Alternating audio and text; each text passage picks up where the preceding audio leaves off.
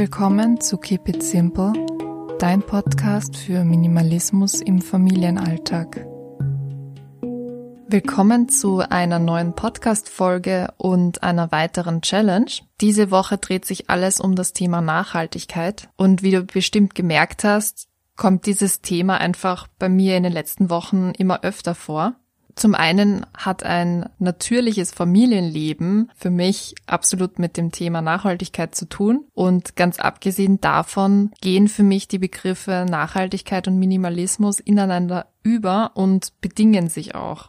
Es gibt bestimmt Menschen, die den Minimalismus einfach als Trendwelle sehen und äh, vielleicht das Ganze auch als Fashionleben, ich weiß nicht, Lifestyle-Stil oder sonst irgendetwas sehen. Aber für mich hat der Minimalismus einfach eine viel größere Bedeutung und auch ein ganz, ganz anderes Ziel.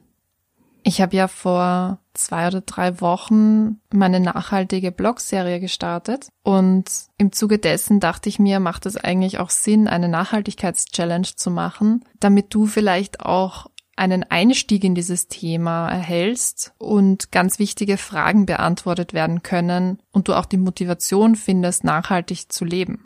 Im Zuge dessen gibt es diese Woche wieder tägliche Aufgaben von mir auf Instagram und dort wird es diese Woche sogar Live-Chats geben. Also wenn du motiviert bist, dann schau bei meinem Instagram-Account vorbei. Den Link dazu findest du wie immer in den Show Notes. Und ansonsten gibt's alle Infos noch einmal auf meinem Blog zu finden. Dann würde ich sagen, starten wir gleich mal. Obwohl es jetzt meiner Meinung nach eher ein Expertenbereich ist, fange ich mit dem Thema Zero Waste an, weil Plastik einfach eines der größten Probleme in unserer Umwelt darstellt. Mir geht es jetzt nicht darum, dass du unbedingt müllfrei leben sollst oder sonst irgendetwas, sondern eher darum, die Aufmerksamkeit und das Bewusstsein auf das Verpackungsmaterial zu lenken, das du tagtäglich benutzt. Und im besten Fall kannst du das dann natürlich reduzieren und vielleicht durch nachhaltige Alternativen austauschen. Am besten schauen wir uns dafür einfach die Lebensräume an, in denen du dich befindest. Und die beiden Räume, die wohl den meisten Müll produzieren, sind das Badezimmer und die Küche. Am besten du spazierst einfach nacheinander durch die beiden Zimmer und öffnest jeden einzelnen Schrank und jede Lade, die du finden kannst, um nachzusehen, ob sich dort irgendwelche Produkte verstecken oder auch nicht verstecken, die in Plastik verpackt sind.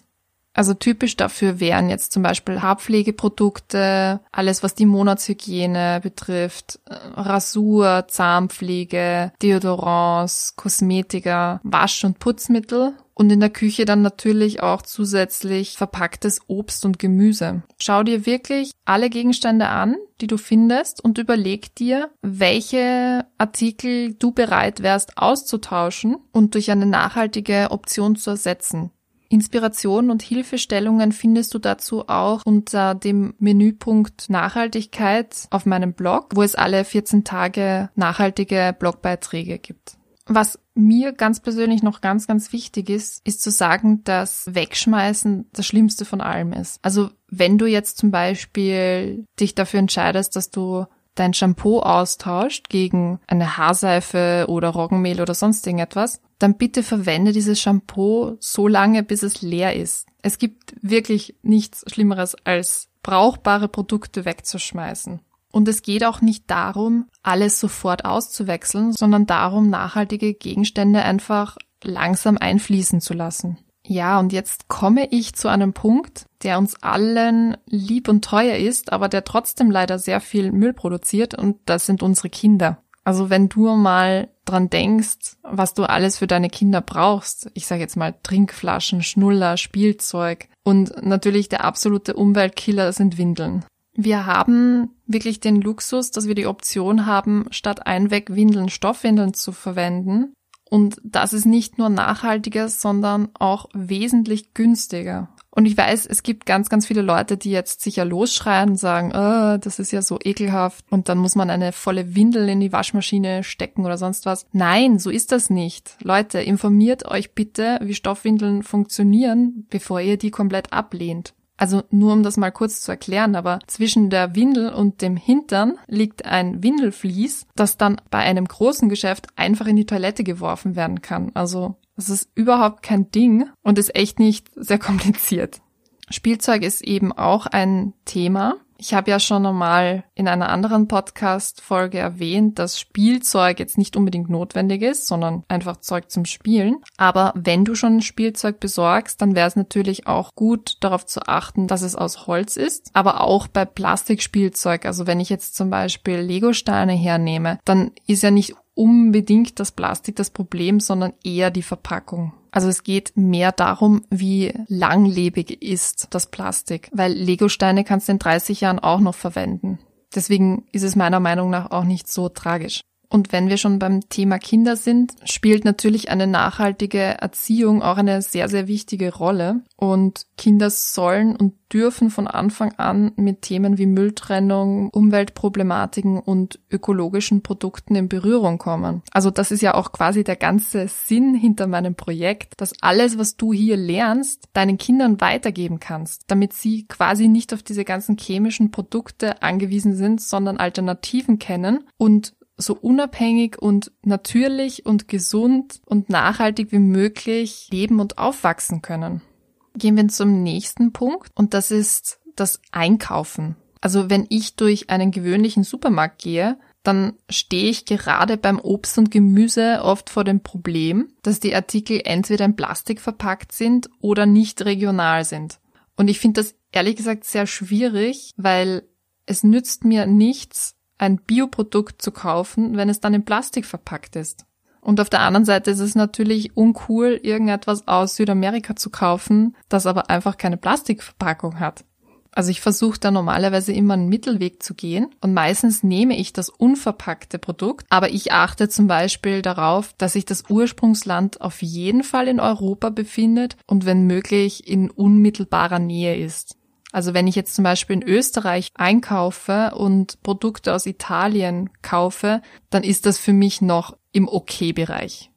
Da gibt's natürlich mittlerweile eine ganz, ganz tolle Lösung. Und zwar sind das die Unverpackt-Läden. Also ich weiß nicht, ob du das schon kennst, aber dort nimmst du deine eigene Verpackung mit oder besorgst dir dort eine und kannst einfach die Dinge, die du kaufen möchtest, abwiegen und nimmst es dann so mit nach Hause. Also dort gibt's natürlich nicht nur Obst und Gemüse, sondern auch Nudeln, Nüsse und ganz, ganz viel mehr. Eine Karte mit allen Unverpacktläden in Europa habe ich dir auf dem Blog verlinkt. Aber leider, und das wirst du vielleicht selber auch wissen, wenn du zum Beispiel nicht in einer Großstadt wohnst, gibt es nicht überall Unverpacktläden.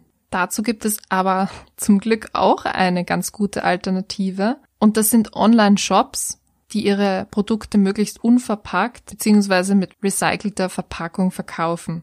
Auch hier findest du auf dem Blog eine kleine Liste mit unterschiedlichen Shops, die ganz gut ausgestattet sind.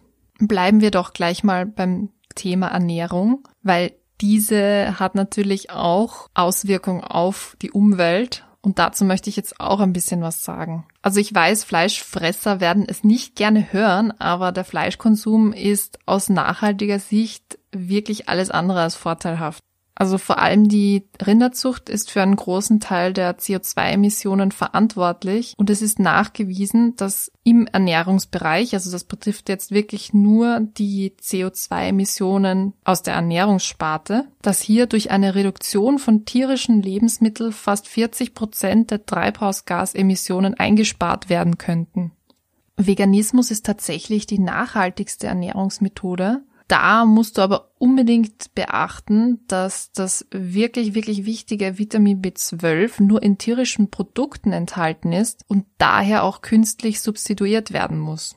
Das ist auch der hauptsächliche Grund, warum ich Vegetarier bin weil ich der Meinung bin, dass es eine gute Alternative. Aber auch in diesem Fall ist es natürlich immer das Beste, sich bewusst zu ernähren und manche Produkte auch so gut wie möglich zu reduzieren. Dass es sich eben bei so einer bewussten Ernährung, das heißt, dass man wirklich, wirklich darauf achtet, was man isst, bei den beiden Optionen, das heißt dem Veganismus und dem Vegetarismus, um die gesündesten Varianten handelt, das ist ebenfalls wissenschaftlich nachgewiesen. Also es ist wirklich so, dass Fleischkonsum für unseren Körper ungesünder ist als eine rein pflanzliche bzw. vegetarische Ernährung. Ich möchte jetzt noch zum letzten Punkt kommen und das sind die Transportmittel. Also ich weiß, dass Autos und Flugzeuge in unserem Alltag nicht mehr wegzudenken sind, aber leider dominieren sie uns auch in vielerlei Hinsicht. Vielleicht kennst du das auch, nicht unbedingt von dir selber, aber von Bekannten und Freunden, dass viele Menschen einfach nicht mehr in der Lage sind, einen Kilometer zu Fuß zu gehen, weil sie durch das Auto schon so bequem geworden sind. Und ganz ehrlich, das ist nicht nur unnötig, das ist auch nachhaltig gesehen eine Katastrophe. Und gesundheitlich kann das natürlich auch schwere Folgen haben, weil wer nicht mehr einen Kilometer zu Fuß gehen kann, wer weiß, wie viel Sport die, diese Person generell macht oder wie viel sie sich bewegt. Also überleg dir für die Zukunft wirklich genau, welche Strecken du zu Fuß zurücklegen kannst, beziehungsweise wann du auch stattdessen ein Fahrrad oder öffentliche Verkehrsmittel verwenden kannst. Weil wie gesagt, du tust ja nicht nur der Umwelt etwas Gutes, sondern auch dir selber. Und leider betrifft das ganze Thema Transportmittel auch den Urlaub und das Reisen. Und vielleicht kannst du dir für deinen nächsten Urlaub auch Gedanken machen, ob du wirklich an einen anderen Kontinent fliegen musst oder ob du dir auch Europa ein bisschen näher anschauen kannst. Passend zu diesem Thema habe ich ja auch schon mal einen Blogbeitrag geschrieben. Den findest du auch im Beitrag zu meinem Podcast verlinkt. Ja, und dann war's das auch schon für heute. Wie gesagt, findest du ab heute sieben Tage lang tägliche Aufgaben auf Instagram und auch mehr Infos zum Live-Chat. Nächste Woche geht's dann auch gleich nachhaltig weiter und zwar beschäftigen wir uns mit dem Thema Rasur. Ich wünsche dir eine wunderschöne nachhaltige Woche viel Spaß bei der Challenge und bis nächsten Montag.